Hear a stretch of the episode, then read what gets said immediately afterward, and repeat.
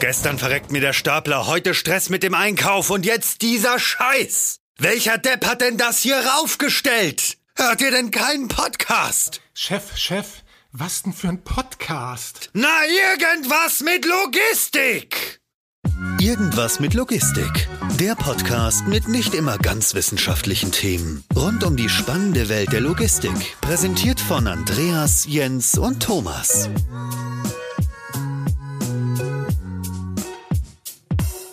Ja, hallo und herzlich willkommen zu einer neuen Folge Irgendwas mit Logistik. Ähm, heute haben wir den Tobias Röbig bei uns. Hallo Tobias. Moin. Und neben mir ist mein Kollege Jens. Moin. Und wir wollen heute über das sprechen, was du so machst, Tobias. Und ja, zusammengefasst würde ich sagen, sprechen wir heute über Marktplätze und Plattformen ähm, und äh, wie man damit logistisch umgehen kann und wie die Strömungen so sind. Aber vielleicht starten wir erstmal damit, dass du kurz ein paar Worte über dich verlierst. Wer bist du? Wo kommst du her? Was machst du eigentlich? Vermutlich irgendwas mit Logistik, aber erzähl bitte mal. Genau, äh, Tobias äh, seit zehn Jahren äh, tatsächlich im E-Commerce-Business unterwegs, mh, um genau zu sein auch im Marktplatz-Business. Äh, ich würde sagen, habe mir über die Jahre eine gewisse Expertise in dem Bereich aufgebaut. Äh, angefangen bei Otto, äh, im Marktplatzbereich, äh, da äh, erstes Know-how gesammelt, dann das Ganze bei About You aufgebaut, das heißt äh, von der Pike auf noch mit dem äh, Entwickler hingesetzt und überlegt, wie bauen wir äh, die Prozesse, wie bauen wir die Strukturen äh, bis in die Datenbanken runter. Und haben damit so ungefähr ein Jahr vor Launch About You gestartet, äh, war dann noch dreieinhalb weitere Jahre bei About You, habe das ganze Thema hochgezogen, um dann ähm, bei einem Dienstleister nochmal ein halbes Jahr zu verweilen, dann anderthalb Jahre bei einem Händler auf Marktplätzen, also immer den Marktplätzen treu geblieben. Mhm. Ähm, da haben wir Schuhe auf diversen Marktplätzen in Europa verkauft, sehr erfolgreich. Ähm, und bin jetzt seit 1.10.19 äh, bei Fiege als Head of Marketplace und verantworte innerhalb der Fiege-Gruppe im Endeffekt alles, was mit Marktplätzen und Plattformen zu tun hat. Mhm. Darüber hinaus seit knapp zwei Wochen ähm, Geschäftsführer von der Hey Connect GmbH hier in Hamburg. Mhm. Super, das sind, das sind erstmal ganz viele, ganz viele Stationen, die du durchlebt hast. Du hast ja schon gesagt, du warst den Marktplätzen immer treu. Vielleicht ist es nochmal sinnvoll, dass wir, dass wir die kleine Runde drehen und dass du uns eine kleine Definition gibst. Was ist für dich eigentlich ein Marktplatz? Vielleicht auch noch die Abgrenzung zum Thema Plattform, dass wir das einmal einordnen können, wenn wir diese Worte, die wir vermutlich häufiger in diesem Gespräch hören werden, wenn wir die einmal nochmal eingeordnet haben. Genau, auch gerne mal ähm, Würhe durcheinander geworfen. Die beiden Worte finde ich vollkommen fein. Äh, wir sprechen hier auch manchmal von Marktplätzen, manchmal von Plattformen. Ähm, ja, ein Marktplatz ist für mich ähm, ein ähm, E-Commerce-Shop, in den meisten Fällen ein größerer E-Commerce-Shop, wie ein Zalando, ein Otto, ein Amazon, ein eBay, äh, der Artikel verkauft, die er nicht selber sourced. Das heißt, er ähm, verkauft Artikel, die er zwar anzeigt, äh, dann aber die Orders weitergibt ähm, an einen an eine fremde Marke, an einen äh, Besitzer des Artikels, der dann letztlich äh, das Fulfillment irgendwie auslöst. Mhm. Eine Plattform ähm, ist für mich die Erweiterung, also ich würde sagen, zum Beispiel ein Instagram ist eine Plattform. Für mhm. mich eine, ein weiterer Kanal, über den ich ähm, Artikel verkaufen kann, ähm, aber nicht im klassischen Sinne eine, ein E-Commerce-Shop. Mhm. Habe ich, habe ich erstmal grundsätzlich verstanden, glaube ich zumindest. Ähm, wenn ich jetzt mal ganz stumpf an Fiege denke, dann denke ich an Kontraktlogistik, ich denke an Paletten, nicht zwingend an Marktplätze und, und Hey Connect ist natürlich dann nochmal das Gegenteil dazu. Also da denke ich gar nicht mehr an Kontraktlogistik und, und Paletten.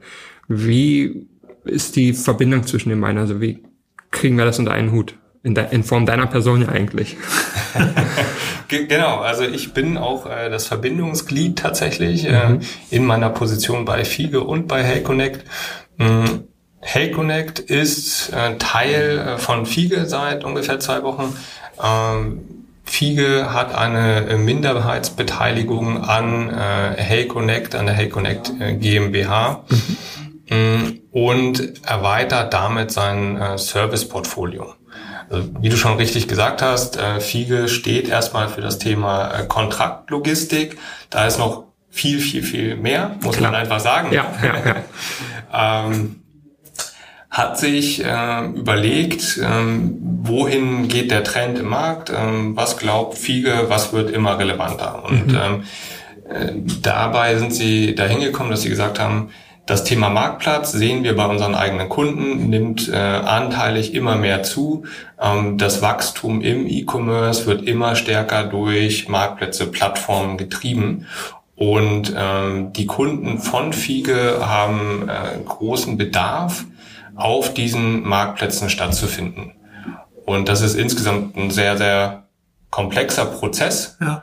Und äh, der Aufbau, diese, diese Services anbieten zu können, ist äh, sehr komplex. Und ähm, da war es eben klassisch Make or Buy. Mhm. Und ähm, man hat sich dann äh, dazu entschieden, äh, mit Hey Connect einen der Marktführer oder wenn nicht den Marktführer im äh, Fashion-Umfeld äh, in äh, Deutschland sich einzuverleiben, beziehungsweise eine Beteiligung daran äh, zu erwerben. Was ich mich frage, ähm, du hast ja in deiner persönlichen Geschichte auch einmal dargelegt, wie du dich um Marktplätze immer drumherum bewegt hast, sag ich mal, aus Sicht der verschiedenen Teilnehmer und auch beschrieben, wie deine Rolle ähm, bei Fiege aussieht, bezeichnet ist und auch wie die Verbindung hierzu ist. Aber ähm, warum ist diese Unterscheidung eigentlich da, dass ich beispielsweise klassische Versandlogistik aus dem Katalog und E-Commerce unterscheide, auch im Unternehmenssinne und auch durch unterschiedliche Rollen und Strategien? Das ist erstmal einleuchtend, aber diese Spezialität in Anführungsstrichen, nenne ich es jetzt einfach mal stumpf vom E-Commerce, der Marktplatz, die Plattform, warum ist das nochmal so eine spezielle Anforderung, gerade logistisch gesehen, dass ich das nochmal abtrenne und das als neue Herausforderung sehe und jemand, der so lange im Business, sage ich mal, in der Logistik unterwegs ist, wie viel gesagt, okay, hier muss ich es unterscheidet sich so krass, dass ich wirklich eine, eine Make-or-Buy-Entscheidung an dieser Stelle, mhm. in dieser Situation habe. Wo sind diese Unterscheidungsmerkmale in der, in der Logistik? Ja, ähm, in der Logistik ähm, gibt es einige äh, Merkmale und es gibt eben im Prozess diverse Merkmale. Ähm, aus meiner Sicht der große Unterschied ist, ähm, wenn ich jetzt ähm, ein E-Commerce-Shop bin, ich source meine eigene Ware, lege mir die aufs Lager, dann durchlaufe ich einen ganzen Prozess ähm, des Sourcings, mhm. ähm, der Artikelbeschreibung, Artikel-Live-Stellung, ähm, der Planung, der Abverkäufe, der Bewerbung und so weiter. Ähm, all dies wird nicht gemacht für Artikel, die ich mir über Partner reinhole.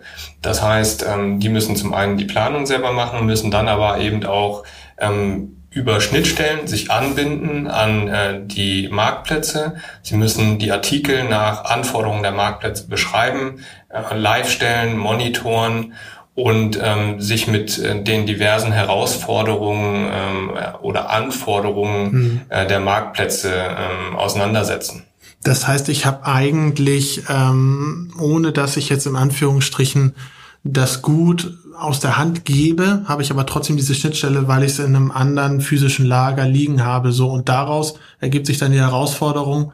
Ich, sage ich mal, als Marktteilnehmer, der meine Artikel darüber vertreiben möchte, ähm, gebe die sozusagen physisch in einem Prozess, wo ich jetzt nicht mehr die absoluten Überblick habe und gleichzeitig der Marktplatz hat dann das Thema, dass ich, beziehungsweise die Herausforderung, dass ich Artikel in Mengen, Auszeichnungen, ähm, auch vielleicht in Zuständen und auch zum Zeitpunkt bereitstellen muss und erhalte, die ich nicht von vorne bis hinten bestimmen kann, weil ähm, es ist halt nicht mein Artikel. Irgendwann kommt halt der Artikel auf den Marktplatz. Also das ist sozusagen, ich entkopple ähm, ja, ich entkopple sozusagen die Herausforderungen und das, was ich eigentlich besitze, womit ich mich auskenne, im Punkt Lager. Und da kommt dann sozusagen viel Unsicherheit zusammen, die ich dann irgendwie mit Flexibilität oder durch Superkommunikation und äh, direkten Austausch entgegenwirken muss.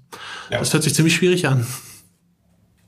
In der Realität äh, ist es das auch. Also, man, ist, man ist immer wieder überrascht, äh, was einem so für äh, Hindernisse äh, ja. über den Weg laufen. Ähm, in der Theorie alles ganz einfach, ja, ich mache die Schnittstelle an, schiebe die Artikel rüber, werden verkauft, äh, ich bin glücklich. Mhm. In der Realität ist es halt mal leider nicht so. Ähm, dieser Prozess, der ist jetzt einfach zweigeteilt. Das heißt, ähm, als Plattform gebe ich im Endeffekt ähm, einen Teil der Verantwortung an den Partner weiter mhm. und äh, der Partner muss dafür keinen eigenen E-Com-Shop mehr betreiben ähm, und hat äh, keine Marketing, keine ähm, keine Zahlungsprobleme, ähm, ist da eben ähm, von befreit.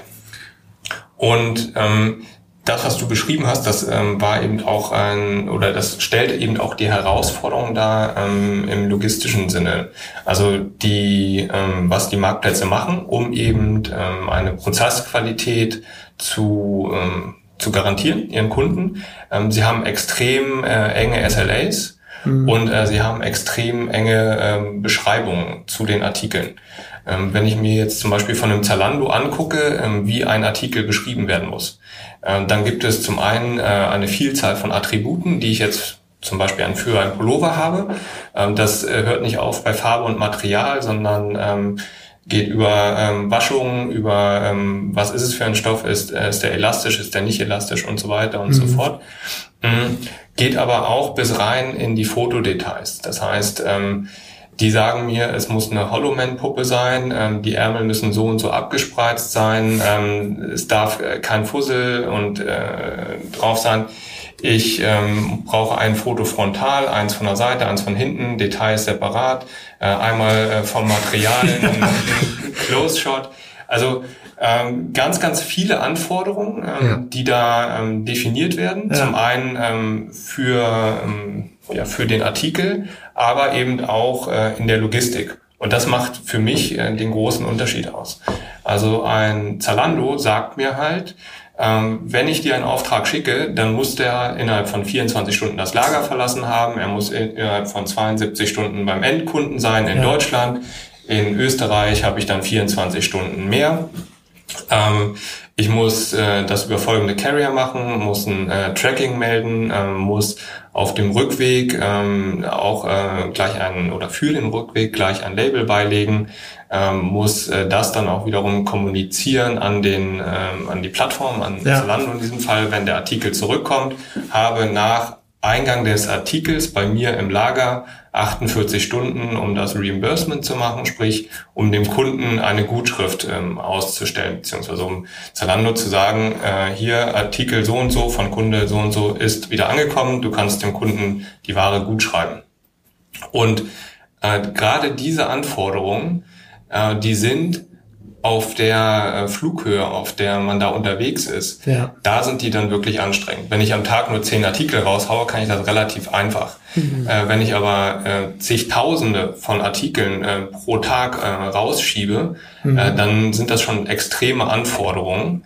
Und äh, wie es dann halt mal so ist, dann ähm, gibt es eben Peak Seasons, das heißt, da kann ich mich noch relativ gut drauf einstellen.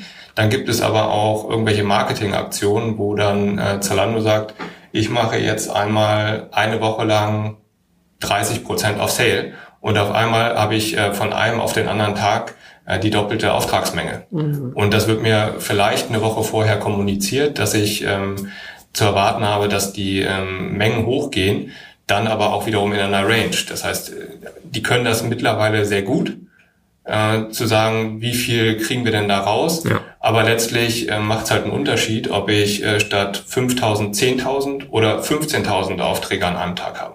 Aber jetzt ist es ja so, du hast, du hast diese 1.000 Anforderungen aufgezählt, die es jetzt beispielsweise mal bloß bei einem dieser, dieser Marktplätze gab. Okay, jetzt haben noch fünf andere, fünf weitere Anforderungen.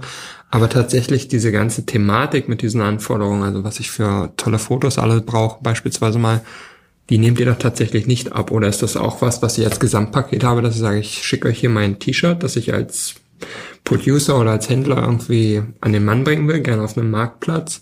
Und ihr macht auch die ganzen Fotos, Aufnahme von Stammdaten. Ich meine, da gibt es ja immer tausend Anforderungen. Viele sind ja teilweise auch schon raus, wenn es darum geht, welches Gewicht hat beispielsweise mein Artikel. Da scheitern ja schon viele dran. Ist das ja. ein bisschen das Gesamtpaket, das ihr dann abbildet und sagt, schick mir das, wir kümmern uns drum, wir machen hübsche Fotos davon, oder ist es tatsächlich in Anführungsstrichen nur die Schnittstelle zum Marktplatz? Also ist auch das Physische dabei, sag ich mal. Mhm. Ähm, tatsächlich, äh, also über HeyConnect äh, bieten wir einen Full-Service an. Das mhm. heißt, ähm, jetzt insbesondere in Kombination mit äh, Fiege sogar kannst du uns sagen, ich habe Ware produziert, da und da, irgendwo im Ausland, jetzt bist du dran. Okay. Ab diesem Moment übernehmen wir. Das heißt, wir okay. würden dann tatsächlich die Ware äh, importieren nach Deutschland. Wir würden ähm, die Ware fotografieren, beschreiben, Attribute setzen. Ähm, wir würden uns mit dir als Marke abstimmen, welche Preise sollen wir äh, für die Artikel definieren und äh, sie dann online bringen. Also wir reden hier wirklich vom kompletten Prozess.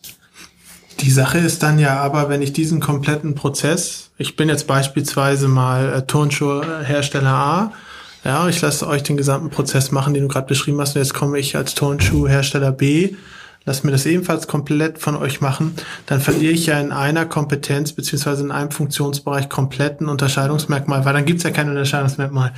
Das ist ja dann, ähm, das ist, finde ich, ist immer so die Krux. Ich erleichter mich natürlich extrem, das, was du beschrieben hast, ähm, ich glaube, im ersten Moment möchte keiner das gerne in seiner seiner Halle alles so äh, durchführen müssen, wie du es gesagt hast, für einen der Marktplätze und dann kommen wir noch die anderen Marktplätze dazu. Auf der anderen Seite ist es ja immer durch so eine äh, Übergabe plus dann noch diese äh, ja, dieses Anbinden an einen Marktplatz und an dessen Anforderungen verliere ich in dem Punkt ja jegliches Alleinstellungsmerkmal, was ich bereits hatte. Es, es wird reduziert auf das Produkt, oder? Ja, genau. Also, also, also der, das Alleinstellungsmerkmal das, ist dann mein Produkt. Und da frage ich mich, wenn diesen Gedanken mal weitergedacht, irgendwann ist es ja so, ähm, jetzt mal ganz philosophisch gedacht, ähm, wenn das Marktplatzsystem, was ja aktuell immer mehr an Bedeutung auch gewinnt, ne, es gibt ja noch ein paar Player, die vielleicht auch irgendwann mal Lust haben, in Europa mitzuspielen, aber am Ende des Tages wird dann ja wahrscheinlich die Marktplätze überleben, die das breiteste Sortiment für die größten Interessen, sag ich mal, irgendwo haben und dann in den Nischen noch jeweils Themen. Aber es wird da sicherlich ja irgendwann das Unterscheidungsmerkmal sein, der Marktplatz hat die meiste Verfügbarkeit, die beste Verfügbarkeit dann ist ja irgendwann der Punkt erreicht, wo man sich fragt, okay, wozu brauche ich dann überhaupt Dienstleister, die mir an dem Marktplatz äh, etwas bereitstellen? Weil es gibt ja eh nur noch den. Deswegen gibt es ja auch nur noch die eine Anforderung. Also ich, ich, ich, ich denke mir immer so diese, die, auf der einen Seite super Vereinfachung, wenn man in diese Richtung denkt, auf der anderen Seite auch irgendwo die Gefahr in Anführungsstrichen zu sehr einen Prozess zu vereinheitlichen, der vielleicht für mich persönlich den Unterschied machen könnte gegenüber meinen Marktbegleitern. Ja. Was wir nicht tun, ist ähm, der, der Marke ihre Existenz absprechen. Ganz im Gegenteil. Wir sagen halt, Marke, konzentriere du dich auf deine Kernkompetenz. Ja, du bist die Marke, äh, du produzierst das Produkt, du machst das Design. Alle Prozesse, die danach kommen, mhm. die in der Tat ähm, kein großes Unterscheidungsmerkmal mehr ähm, bilden dann zukünftig, äh, die übernehmen wir für dich. Und ähm, ja, darüber differenzieren sich Marken äh, zukünftig dann nicht mehr. Heute ist es vielleicht noch so, ja. Ähm, heute bin ich die Marke, äh, die eben nur in zwei, drei Online-Shops erhältlich ist, ähm, weil ich es einfach nicht geschafft habe, auf mehr Online-Shops online zu gehen. Ich äh, bin dann vielleicht noch auf Amazon gegangen, ähm, irgendwie. Das, ja. das kann ich letztlich auch mit Fotos, ähm, stelle mir den Stuhl schön beleuchtet in der Ecke, mache ein Foto, damit kann ich auf Amazon online gehen. Ja. So, auf Zalando ähm, das mit einer Handykamera zu schaffen vor einer Wand. Also wenn du damit online kommst, dann bist du richtig gut. Klingt nach einer Challenge. Ja. also das ist, äh, das ist dann schon eine ganz andere Herausforderung. Ja. Ähm, genau. Und wir übernehmen im Endeffekt alles nach der Kernkompetenz ja. der Marke. So würde ich es ausdrücken.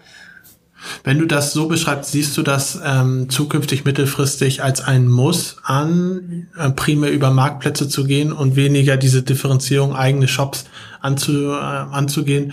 Weil ich denke mir mal, ähm, es ist ja am Ende des Tages so, wenn ich irgendein Produkt jetzt suche, was jetzt nicht etwas extrem Spezielles ist, sei es beispielsweise ein Laptop, so, dann fange ich an, den zu googeln, dann schaue ich mir an, okay, den gibt's auf dem und dem Marktplatz, ja, bestelle ich ihn mir da. Macht es denn überhaupt Sinn für solche Marken und solche Produkte dann noch eigene Webshops zu pflegen, aufzubauen, darüber zu vertreiben, einen zweiten Kanal zu wenn ich nicht mal weiß, ob ich in der Informationsflut überhaupt noch gefunden werde?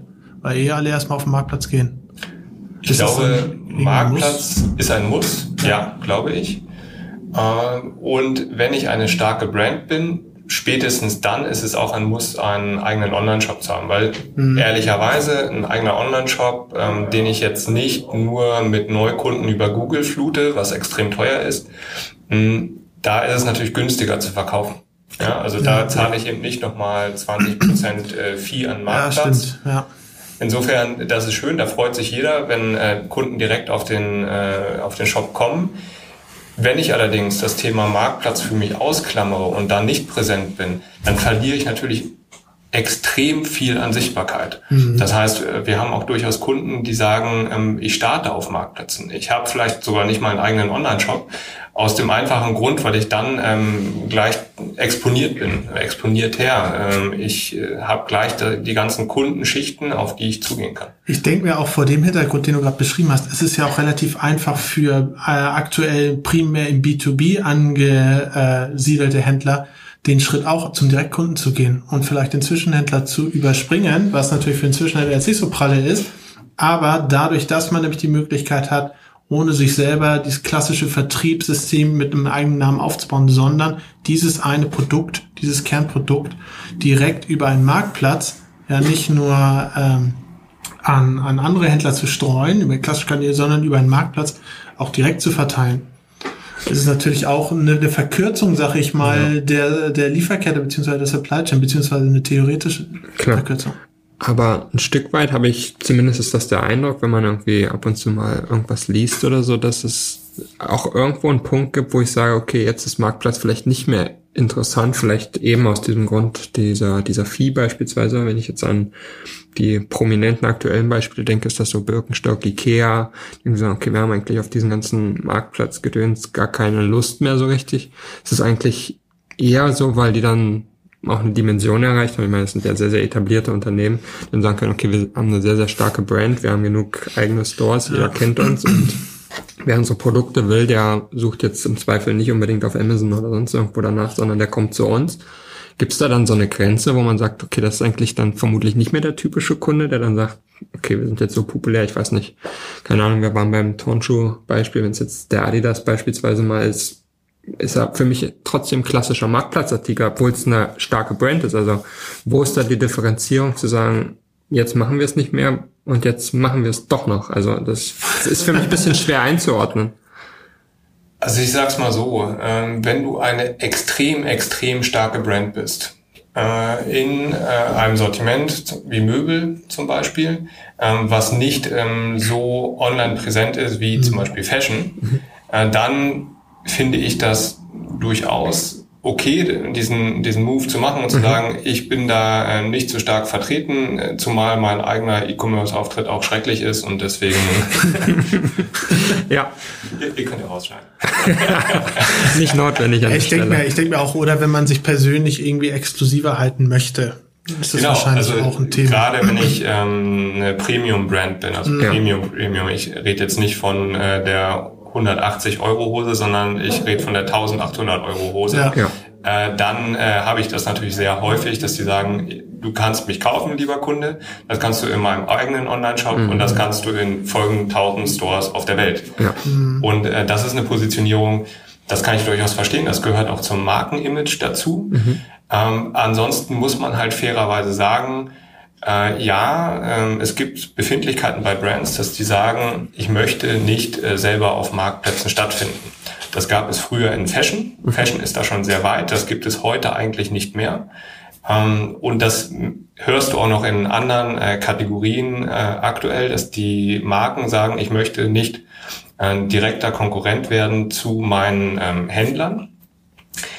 Allerdings gucke ich auf Amazon dann nach dieser Brand dann verkaufen halt die Händler auf Amazon. Und da muss man halt sagen so, naja, Brand, dann kannst du da auch verkaufen. Mhm. Ja, also äh, ja, es ist schwierig zu sagen. Ähm, ich habe es halt sehr stark miterlebt, ähm, diesen, diesen Shift äh, im Mindset mhm. der Fashion Brands. Äh, als ich angefangen bin damals, war es wirklich noch so, dass die gesagt haben, oh, ich weiß nicht, soll ich jetzt wirklich online gehen auf Marktplätzen? Ähm, was sagen dann meine Händler? Mhm. Heute ist das überhaupt kein Thema mehr. Alle Brands sind online, sind selbst online und äh, verstecken sich überhaupt nicht mehr. Und ich glaube, ähm, alle anderen Kategorien werden sich da auch hinbewegen. Es gibt wenige, ähm, wo, ähm, wo die Händler noch so starke, eine so starke Macht haben, so starke Marktmacht, dass die im Endeffekt den Brands direkt oder indirekt verbieten, direkt zu verkaufen. Kartellrechtlich natürlich nicht ganz sauber, aber äh, so ja. ist es nun mal. Mhm. merke aber, dass die Brands ähm, tatsächlich auch auf Marktplätzen stattfinden wollen. Das heißt, ähm, mit solchen Brands, die eben äh, durchaus sagen, äh, ich möchte nicht selber auftreten, aber ich möchte verkaufen, sprechen wir auch. Und das sind dann klassisch die Brands, wo wir dann hingehen und sagen, wir verkaufen für die Brands unter unserem Namen. Ja. Und äh, sind dann eben äh, Dienstleister für die Brand, sind Verkäufer zum Endkunden und es ist nicht die Brand selbst. Das ist, das ist ein guter Einstieg, um, um mal so ein bisschen zu fragen, welche Präsenz habt ihr denn eigentlich? Also es ist ja immer so, wir reden jetzt von Marktplätzen, auf dem Marktplatz erscheint dann die Brand, Schuhhersteller A, B, C oder Fashionhersteller A, B, C. Es ist ja dann schon eine Aufgabe, die sich sehr, sehr im Hintergrund abspielt. Das kennen wir von der Logistik ja grundsätzlich immer sowieso. Das ist jetzt nicht irgendwie die, die präsente Geschichte. Aber am Ende des Tages, bei äh, allen Komplexitäten, die es gibt, sind es in Anführungsstrichen ein paar Schnittstellen, die ihr anbietet und, und ein bisschen Logistik von abholen bis, bis Ende. Ist es nicht total schwierig, sich da zu positionieren und so eine Awareness zu schaffen, dass es das gibt? Ich meine, heute reden wir darüber und viele Brands werden diesen Podcast hören und dann sagen, okay, das gibt's, das ist ja toll, aber ich stelle mir das gerade kompliziert vor, für kleinere Unternehmen dann festzustellen, da gibt's eigentlich jemand, der macht mir das so einfach. Also wenn ich mir jetzt überlegen müsste, ich starte irgendwie und ich habe die Idee, ein tolles T-Shirt zu designen und das ist total cool und ich glaube, das ist das Ding. Dann solltest du es lieber lassen. Da, ja, aber dann wären meine ersten, dann wären meine ersten Gedanken ja irgendwie, okay, wie kriege ich das irgendwie importiert und so weiter und ich würde mir vermutlich viele, viele Gedanken machen, die ich mir eigentlich gar nicht machen muss. Wo ist da die, wo ist da der Ansatz, um zu sagen, hier sind wir, also häufig sind es ja wie, wie schon gesagt, die Sachen, die gerade in der Entstehung sind, vielleicht sind sie auch schon ein bisschen größer, klar.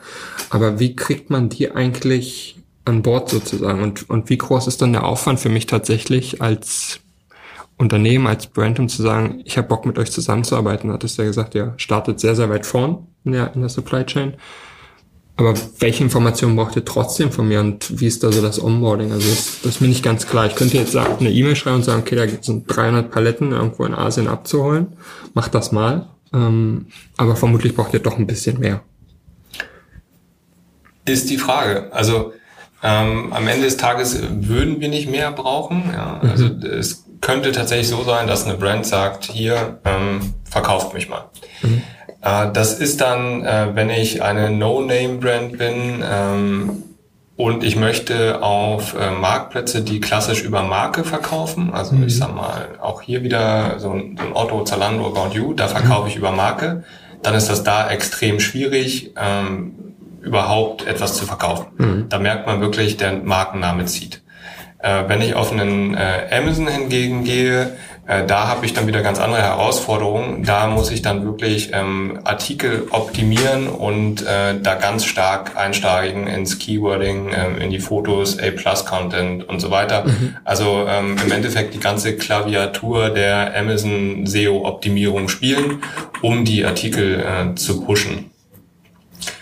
Äh, insofern es ist immer so ein bisschen davon abhängig, äh, wer bist du und was willst du. Ja. Ähm, das muss man eben austarieren. Ähm, wie, wie kommen die überhaupt auf uns? Das war sozusagen äh, Anfang der Frage. ja, ja, ja. Ja, ist ein bisschen, ein bisschen mehr geworden. Eskaliert, ja. Das ähm, ist unterschiedlich. Also entweder ähm, wir haben sowieso eine relativ gute Marktpräsenz, was mhm. äh, Podcasts und ähnliches angeht. Äh, nein, aber auch so bei äh, Branchenevents wie dem ECD oder der Novo Insight, ähm, da sind wir eben präsent und ähm, jemand, der sich mit der Branche beschäftigt, ähm, der findet uns so. Oder ich bin äh, eine Brand und ich möchte auf einem Marktplatz verkaufen, mhm. ähm, spreche dann mit dem Marktplatz und der Marktplatz realisiert, okay, ähm, die Brand finde ich interessant, ich möchte die gerne bei mir im Portfolio aufnehmen. Ich sehe aber nicht, dass ähm, die in naher Zukunft ähm, selber sich äh, technisch und prozessual en enablen können, um bei mir zu verkaufen. Mhm. Dann äh, werden wir empfohlen von den Marktplätzen. Okay. Also die gehen dann eben hin und sagen, ja, ähm, pass auf, ich sehe deine, deine Marke, die finde ich cool. Ich sehe aber auch deine Herausforderung. Äh, geh doch mal bitte zu Hey Connect und äh, sprich mit denen. Äh, die bringen dich halt in wenigen Wochen online, was du definitiv nicht schaffen wirst. Was ich mich frage, ähm, das, was ihr macht, ist ja eigentlich im ureigensten Interesse der Marktplätze.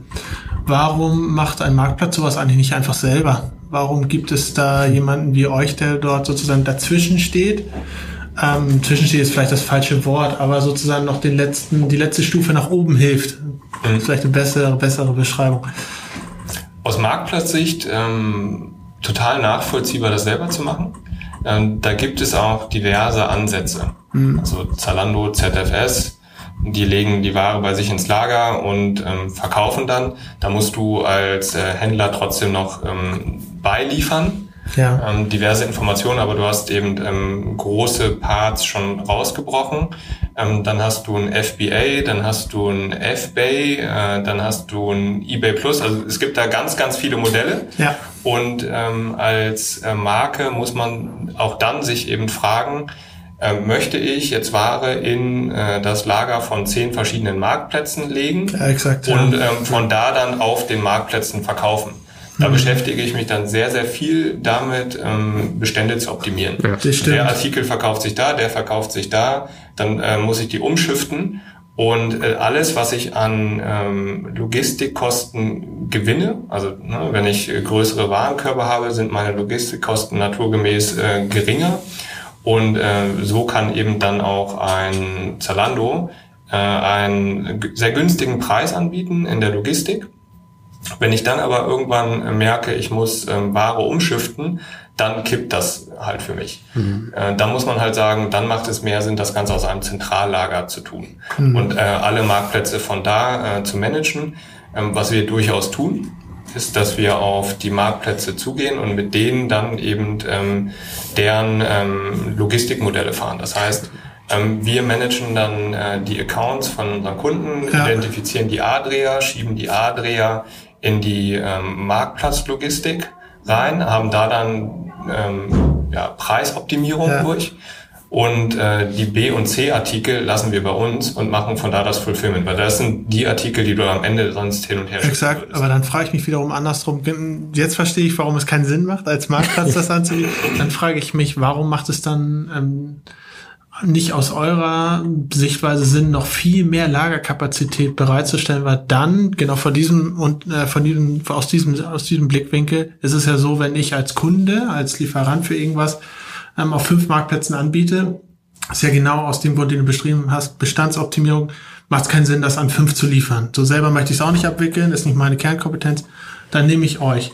So, wenn jetzt alle so denken, dann brauchen Amazon ja nicht mehr seine Lega bauen. Ganz stumpf mal gesagt. Dann sind sie ja wirklich der Technologieanbieter, nämlich die geben ihr Logo und im Internet den Marktplatz. Also im Endeffekt ist das ja dann entweder äh, entweder es funktioniert nicht wirklich, was ihr macht, oder ihr grabt ja irgendwann dann das klassische Logistikgeschäft irgendwo von dem ab, von dem ihr aber auch abhängig seid, weil darüber dann ja die Ware verschickt wird am Ende des Tages. Ist das so eine Hassliebe dann irgendwo, die es zwischen unterschiedlichen Nein, Marktplätzen also solche Dienstleistern gibt? Äh, die Marktplätze äh, finden uns äh, sehr attraktiv, weil wir eben eine Konsolidierung schaffen. Ja. Das heißt jetzt im Falle von Helconnect reden wir von ungefähr 150 Brands, ähm, die durch Helconnect auf die Marktplätze ausgespielt werden. Für einen Marktplatz wären das 150 Kontakte. Mhm. Und ja. der hat ähm, so eben nur einen Kontakt zu Helconnect und äh, weiß, was er da für einen Service kriegt, dass er da erfahrene Leute hat, dass er ähm, die Bilder, die Artikeldaten in der richtigen Qualität kriegt mhm. und ähm, dass auch äh, insbesondere jetzt durch äh, den Zusammengang mit ähm, Fiege die Logistik im Hintergrund passt. Und das ist natürlich extrem angenehm und extrem viel weniger Aufwand ähm, mhm. für die Marktplätze. Ja, es ist, es ist, es ist weniger Aufwand für, für alle Beteiligten, außer natürlich für euch, die das, die das natürlich in dem Fall ausführen. Und das ist, das ist genau die, die Fragestellung, die sich mir noch so ein bisschen stellt. Ich meine, ich komme jetzt als Händler, jetzt habe ich vielleicht einen eigenen Webshop, vielleicht nicht. Dann mache ich das auf einem Marktplatz, der Marktplatz bekommt eine Fee dafür. Dann kommt ihr mit eurer Schnittstelle und bekommt eine Fee dafür. Dann sage ich, okay, ihr macht auch noch meine Logistik, da kommt noch eine Fee drauf dann sage ich, ihr könnt das auch noch importieren vom Hersteller direkt, dann müsst ihr das auch noch alles machen. Irgendwann bleibt doch relativ wenig hängen. Und dann bin ich doch schon wieder bei der Frage, die wir, die wir vorhin ja schon mal ein Stück weit haben, was ist eigentlich die genaue Zielgruppe? Also High Fashion in dem Bereich hatten wir schon so ein bisschen ausgeschlossen aufgrund der Exklusivität. Aber im Low-Budget-Bereich macht es ja auch kaum Sinn, wenn ich, wenn ich diese ganzen Fees auf meine Marge noch äh, draufrechne, dann komme ich irgendwann vielleicht mit einem Minusgeschäft raus. Auch nicht sonderlich äh, klug. Ähm, Marktplätze sind insbesondere bei sehr günstigen Artikeln extrem schwierig. Mhm. Ähm, das wäre dann so ein Klassiker, wo wir dann ähm, verstärkt in die einzelnen Marktplatzlogistiken äh, die Artikel einsteuern. Hintergrund ist, ähm, dass du äh, für die Logistik ähm, hast du einen Fixpreis. Ja? ja. Also ähm, das ist eben nicht prozentual, sondern das ist fix. Äh, ich habe die Versandkosten, Pickpack, äh, Verpackung und so weiter, lässt sich nicht wegdiskutieren. Mhm. Ähm, die sind halt bei sehr günstigen Artikeln anteilig extrem hoch, die Logistikkosten. Mhm. Und deswegen macht das ganze ähm, Modell so schwierig, weil du im Marktplatzumfeld ähm, tendenziell ähm, Warenkörper hast von einem 1,1 Teilen. Und gegen du als Webshop hast du eben dann drei, vier, fünf Teile in einem, äh, in einem Warenkorb und kannst die Logistikkosten ganz anders verteilen. Äh, insofern, äh, die ganz günstigen Marken sind eh schwierig ähm, zu handeln. Äh, tun wir auch. Allerdings muss man da wirklich mit Fingerspitzen rangehen und gucken, was lohnt sich wo mhm. und äh, muss zusammen mit den Marken eben auch schauen, bist du hier auf dem richtigen Weg. Äh, insofern ähm, verstärkt sind es die, ähm, die Marken aus dem Mittelfeld und aus dem etwas hochpreisigeren Feld. Mhm. Ja, um wieder auf die Hose zu kommen, da ist es eben die 180 Euro Hose, da macht das dann halt auch richtig Spaß. Ja. Ja, weil äh, da sind die Logistikkosten anteilig echt gering. Und äh, ja, dann zahle ich noch an den Marktplatz die 20 Prozent. Äh, dann werden an uns noch ein paar Prozentpunkte abgedrückt aber da bleibt am Ende noch so viel übrig. Ähm, da macht es halt äh, Freude, äh, über Marktplätze zu verkaufen. Ja. Ähm, du hast eben, ähm, ja, du hast geringere Margen über Marktplätze. Auf der anderen Seite hast du eben auch die Kosten nicht, die du sonst in deinem eigenen Webshop hättest. Ähm, das musst du einfach einmal äh, gegeneinander gewichten. Ja. Und insbesondere das ganze Thema Marketing schlägt halt ähm, immens zu Buche, wenn du einen eigenen Webshop betreibst einfach nur im Netz zu sein, reicht halt nicht mehr. Ja. ja? Also da kann ich äh, heute so viel SEO optimieren, wie ich will. Ähm, es wird halt irgendwann echt schwierig, die Kunden in den Shop zu kriegen. Mhm. Und selbst wenn man sie dann hat, das, was mich das wirklich dann auch gekostet hat, diesen Klick zu bekommen, ohne bisher was verkauft zu haben. Ja. Ist ein Riesenthema, ja. ja. Was, wir hatten, wir hatten ganz am Anfang darüber hatten wir differenziert, was ein Marktplatz ist und was du als Plattform ansiehst. Und ich würde es vielleicht noch ganz interessant sehen, wenn wir, wenn wir nochmal über das Thema Plattform vielleicht zum Schluss auch sprechen, dass wir, dass wir nochmal klären, okay, du hattest jetzt beispielsweise mal Instagram genannt. Ähm, und wenn ich als Laie jetzt darüber nachdenke, ich sehe irgendwas auf Instagram und ich möchte das aus einer Emotionalität heraus kaufen, was auch immer, sagen wir eine Hose, dann hatte ich bisher zumindest vom Prozess her den Eindruck, ich klick das Bild dann an, dann wird mir angezeigt, okay, das ist diese Hose, die kannst du kaufen. Und ich habe gedacht, dann, also ich habe es noch nie gemacht, deswegen vielleicht auch die etwas naive Frage. ähm, wenn ich wenn ich da jetzt draufklicke, habe ich gedacht, dann komme ich zum Webshop von demjenigen, der das verkauft. Aber offenbar ist es ja nicht so, wenn ich wenn ich das jetzt richtig interpretiere, worüber wir jetzt gesprochen haben, dass wir sagen, okay, da ist dann eine Plattform und darüber wird eigentlich direkt verkauft. Wie funktioniert das? Ich bin da ein bisschen lost. Ähm, Im Endeffekt äh, ist es richtig, was du beschreibst. Okay. Das ist ein äh, klassisches Clickout. Mhm. Mm, es gibt allerdings, ähm, ich meine aktuell nur in Amerika, ja. ähm, bereits ähm, die Shopping-Funktion äh, bei Instagram. Mhm. Und äh, darüber kann ich dann eben ähm, Ware äh, direkt äh, kaufen und werde nicht in einen anderen Webshop ge geschickt. Ja. Das ist ja auch irgendwie 1980er, ja, ähm, gefühlt. Ja, ja wahrscheinlich ja, ja. ist einfach zehn Jahre alt, aber ähm, ich habe noch nicht mal Instagram. das ganze Thema Clickout ist halt irgendwie ein bisschen äh, oldschool. Genau. Und ähm, wird immer weniger. Ja, weil es natürlich auch, wenn man, wenn man darüber nachdenkt, die Emotionalität des Kauferlebnisses direkt blockiert. Ich sehe ein Bild, das hat irgendjemand hochgestellt, der irgendwie bekannt ist oder toll ist oder was auch immer. Und ich möchte das jetzt kaufen. Und wenn ich dann irgendwie komme ich in den Webshop, wenn ich richtig Pech habe, bin ich dann auch noch auf der Landingpage von dem Webshop und gar nicht auf dem spezifischen Artikel, dann ist sowieso vorbei. Aber ich komme dann in den Webshop, dann überlege ich mir das nochmal. Auch auf dem Foto sieht es vielleicht dann doch nicht so cool aus, dann kaufe ich es doch nicht. Also muss ich das ja eigentlich in, in so eine Art Plattform integrieren. Ist das dann eigentlich das Ding, wo man sagt, das wird vermutlich auf kurz oder lang der Hype oder der Trend in, in Europa sein, auf den man sich auch so ein Stück weit vorbereitet, wenn man an Plattformlogistik und, und Abwicklung denkt? Oder, oder wie schätzt du das ein? Oder sind die Europäer konservativer als die Amerikaner und vermutlich auch Chinesen? Asiaten, sorry. Äh, definitiv äh, konservativer, würde ich sagen, ja. Mhm. Äh, allerdings wird das zukünftig ein ähm, Teil des Mixes sein. Mhm. Wenn ich mir angucke, über welche Kanäle verkaufe ich zukünftig meine Artikel, ähm, wird das ein elementarer Bestandteil meines Mixes sein.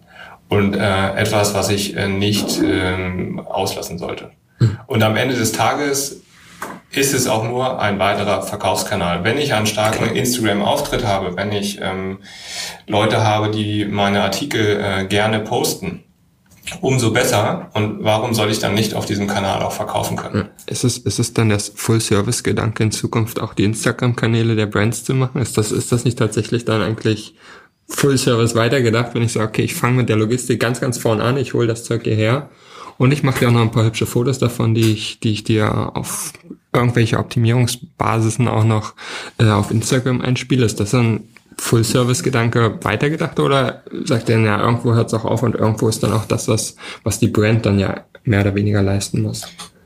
Ja, äh, das würde ich auch so sagen, dass das äh, Full-Service ist. Mhm. Und äh, ich würde das auch gar nicht ausschließen, dass wir dann äh, mit Agenturen zusammenarbeiten, die wiederum dann ähm, Influencer haben, mhm. äh, die wir an unsere Brands empfehlen könnten. Mhm. Ich sehe jetzt nicht, dass wir äh, selber äh, fünf Influencer aufbauen, die, die hier äh, unsere Artikel äh, promoten. Ja, ja. Das, also, das sehe ich nicht, das ist nicht unsere Kernkompetenz. Ja. Also Kernkompetenz ist wirklich äh, Prozesse, ähm, da, da die IT-Infrastruktur beherrschen, ähm, die Kommunikation mit den Marktplätzen, sowohl technisch wie auch ähm, einfach verbal. Da sehe ich uns stark und mhm. äh, da das ähm, unsere Heritage. Ja. Äh, und äh, das jetzt in Verbindung mit der Logistik, äh, das macht für mich so ein rundes Bild.